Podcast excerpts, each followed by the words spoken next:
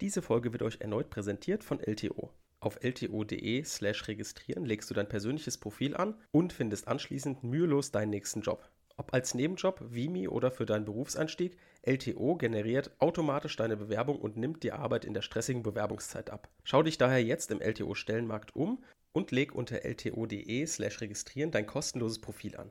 Vielen Dank für die Unterstützung an LTO und hier für euch nochmal die URL lto.de/slash registrieren.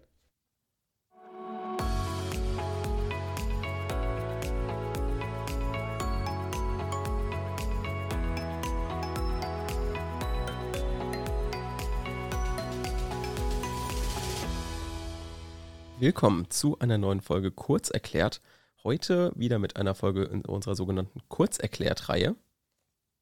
In der Kurzerklärt-Reihe erklären wir euch ja immer so einen Aufbau von irgendeiner Klage oder so ein spezielleres Problem, was wir so ein bisschen externalisieren. Also wir wollen es nicht in den, in den normalen Folgen haben, sondern ein bisschen außerhalb dieser Folgen, damit ihr einfach das nochmal spez im Speziellen hören könnt, einfach, dass ihr dafür nicht eine ganze große Folge hören müsst. Und da diese Themen so wichtig sind, dass man die irgendwie auslagern muss, dass man die, wie gesagt, immer wieder hören kann. Auch wenn man irgendwie, wie, wir es heute machen, wir sind im vorläufigen Rechtsschutz unterwegs und wenn wir dann mal in der Folge Bezug nehmen auf Paragraph 80.5, VWGO oder ähnliches, kann man, ah, wenn man dann überlegt, oh, ich wusste nicht mehr genau, was ist das, dann kann man nochmal praktisch zurückgehen und diese extra Folge hören. Dafür sind also diese Folgen hier gut. Und in der heutigen Folge steigen wir in diesen vorläufigen Rechtsschutz ein. Wir müssen uns also klar machen, was gibt es da für Anträge und hier auch schon mal der erste Tipp, immer von Anträgen sprechen. Hier ist es nämlich wichtig, dass man nicht von dem Wort Klage spricht, weil es eben keine Klage ist, sondern der Vorlage für Rechtsschutz, da geht es immer um Anträge. Das ist ganz wichtig, insbesondere unter Punkt 2 der Zulässigkeit zu beachten, natürlich statthafte Antragsart zum Beispiel.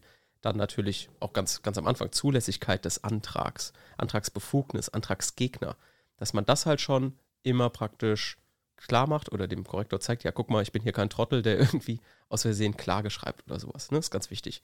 Das schon mal als erster Tipp.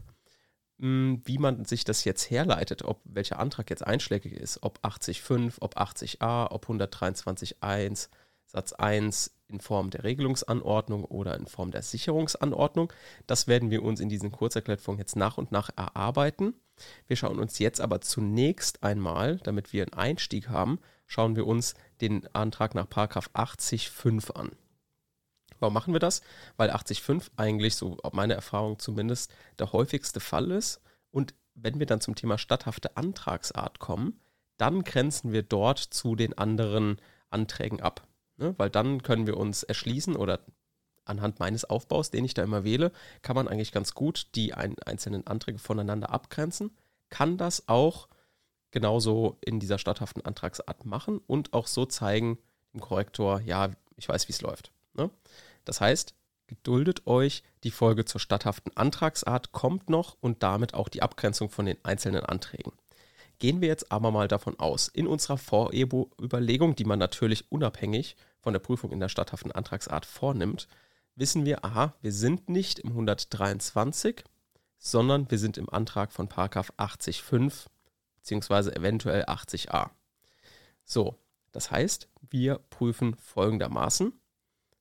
Erstens Zulässigkeit des Antrags, dann Arabisch ersten, wenn man so möchte, Eröffnung des Verwaltungsrechtswegs, zweitens statthafte Antragsart, drittens Antragsbefugnis nach 42 Absatz 2 VWGO analog, dann viertens Antragsgegner, Paragraph 78 Absatz 1 Nummer 1 für Rheinland-Pfalz, VWGO analog.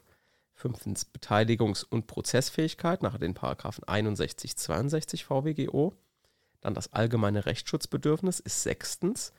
Und dort macht man eine dreiteilige Prüfung. A. Widerspruch erhoben, der nicht evident unzulässig ist. B. Keine aufschiebende Wirkung nach Paragraph 80 Absatz 2 VWGO. Und C. Vorheriger Antrag an die Behörde.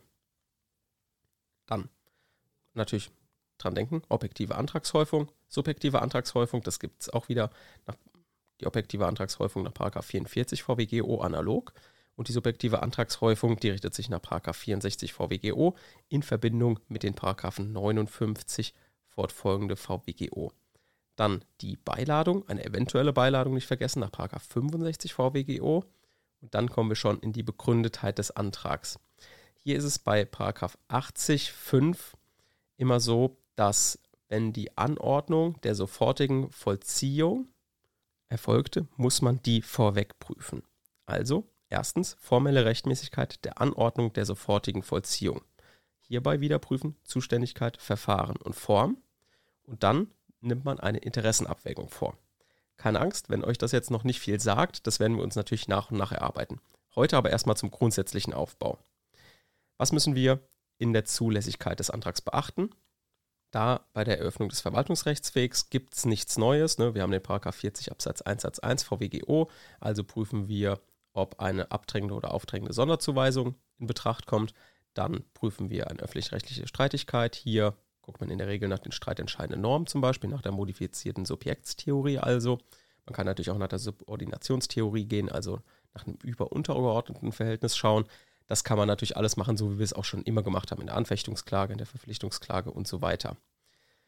In der statthaften Antragsart richtet sich das Antragsbegehren jetzt nach 88 122 Absatz 1, Absatz 2 Satz 2 VWGO und das bitte auch korrekt zitieren. So, wie man jetzt in der statthaften Antragsart genauer die Antragsart herleitet, wie gesagt, das kommt in einer extra Folge. So, dann die Antragsbefugnis richtet sich nach 42 Absatz 2 VWGO analog. Ja, warum analog? Na, einmal deswegen, weil der 42 Absatz 2 VWGO nur für Anfechtungs- und Verpflichtungsklagen gilt und eben, eben nur für Klagen und eben nicht für Anträge im vorläufigen Rechtsschutz. Aber natürlich besteht auch hier das Bedürfnis, Popularanträge auszuschließen. Und deswegen muss man auch im vorläufigen Rechtsschutz 42 Absatz 2 prüfen. Das ist allgemein anerkannt, das müsst ihr nicht mehr problematisieren. So, dann Antragsgegner, gleiche Chose, also wieder analog aus denselben Gründen. Beteiligungs- und Prozessfähigkeit, hier ergibt sich nichts Neues, ne? also äh, ganz normal nach Paragraph 61 und Paragraph 62. Und jetzt kommen wir zu einer Besonderheit oder etwas, was ihr niemals vergessen dürft. Das ist das allgemeine Rechtsschutzbedürfnis in der Zulässigkeit des Antrags nach Paragraph 80.5. Hier gibt es drei Prüfungspunkte, die man beachten muss. Erstmal muss man prüfen, ob ein Widerspruch parallel zur Einreichung des Antrages erhoben wurde, der nicht evident unzulässig ist. Um jetzt nicht vorwegzugreifen, aber dennoch, um euch das zu erklären, warum gibt es diesen Prüfungspunkt. Man muss einen Widerspruch parallel zum Antrag nach 80.5 erheben, deshalb, weil der Antrag auf die Wiederherstellung oder Anordnung der aufschiebenden Wirkung gerichtet ist. Aufschiebende Wirkungen entfalten grundsätzlich Anfechtungsklagen und Widersprüche. Jetzt ist es aber so, dass jetzt Anfechtungsklagen und Widersprüche in unserem speziellen Fall keine aufschiebende Wirkung entfalten. Dennoch muss ein Widerspruch erhoben werden. Warum? Weil der Richter ja die aufschiebende Wirkung wiederherstellen soll oder anordnen soll. Und wenn er keinen Gegenstand hat, wo er die aufschiebende Wirkung anordnet oder wiederherstellt, dann kann er auch keine aufschiebende Wirkung anordnen oder wiederherstellen. Daher muss man Widerspruch einlegen, um dem Richter zu zeigen, guck mal, ich lege Widerspruch ein, beschwere mich darüber, hier dieser Widerspruch entfaltet keine aufschiebende Wirkung. Bitte ordne doch oder stelle diese aufschiebende Wirkung dieses Widerspruchs wieder her. So, das war jetzt die Kurzzusammenfassung. Das werden wir uns natürlich auch nochmal in einer Folge genauer anschauen.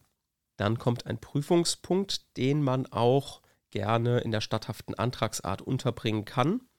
Aber wir machen es jetzt einfach mal mal in dem allgemeinen Rechtsschutzbedürfnis, wo ist wurscht. Also könnt ihr machen, wie ihr möchtet.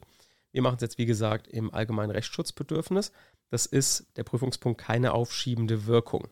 Denn wir müssen ja jetzt, nachdem wir Widerspruch eingelegt haben, müssen wir natürlich sagen, ja, der Widerspruch entfaltet keine aufschiebende Wirkung. Warum denn nicht? Und das ist eben ein Fall des Paragraph 80 Absatz 2. Hier gibt es vier verschiedene Fälle. Den Nummer 1, Nummer 2, Nummer 3 und Nummer 4. Und wann entfällt nach diesen Nummern die aufschiebende Wirkung meines Widerspruchs, den ich eingelegt habe? Bei Nummer 1 bei der Anforderung von öffentlichen Abgaben und Kosten, bei Nummer 2 bei unaufschiebbaren Anordnungen und Maßnahmen von Polizeivollzugsbeamten, Nummer 3 in anderen durch Bundesgesetz oder für Landesrecht durch Landesgesetz vorgeschriebenen Fällen, insbesondere für Widersprüche und Klagen Dritter gegen Verwaltungsakte, die Investitionen oder die Schaffung von Arbeitsplätzen betreffen. Und Nummer vier, in den Fällen, in denen die sofortige Vollziehung im öffentlichen Interesse oder im überwiegenden Interesse eines Beteiligten von der Behörde, die den Verwaltungsakt erlassen oder über den Widerspruch zu entscheiden hat, besonders angeordnet wird. Und hier ist es natürlich jetzt wichtig, dass wir dann auch unseren Fall so einordnen. Ne? Wir müssen uns also eine Nummer raussuchen, die auf unseren Fall passt. So, dann der dritte Prüfungspunkt im Rahmen des allgemeinen Rechtsschutzbedürfnisses. Das ist der vorherige Antrag bei der Behörde. Man muss eben gucken, hätte ich einen Antrag noch vorher bei der Behörde stellen müssen. Zwingende Antragstellung ist aber nur bei 80 Absatz 6 Satz 1. Wie heißt es da? In den Fällen des Absatzes 2 Nummer 1 ist der Antrag nach Absatz 5 nur zulässig, wenn die Behörde einen Antrag auf Aussetzung der Vollziehung ganz oder zum Teil abgelehnt hat. Das heißt, wir müssen einen vorherigen Antrag nur dann stellen oder es ist nur dann verpflichtend, wenn wir einen Fall des 80 Absatz 2 Satz 1 Nummer 1 haben, was wir ja vorher eingeordnet haben. Ne? Wir haben es ja oben drüber, keine aufschiebende Wirkung, die Fälle eingeordnet. Und wenn wir uns für die Nummer 1 entschieden haben, wissen wir, oh, es musste auf jeden Fall ein vorheriger Antrag an die Behörde erfolgen. Genau. Soweit also zum Aufbau in der Zulässigkeit. Weitere Aufbauschemata hierzu werden wir uns natürlich in den nächsten Folgen anschauen und in den nächsten Wochen. Damit bis dahin. Tschüss.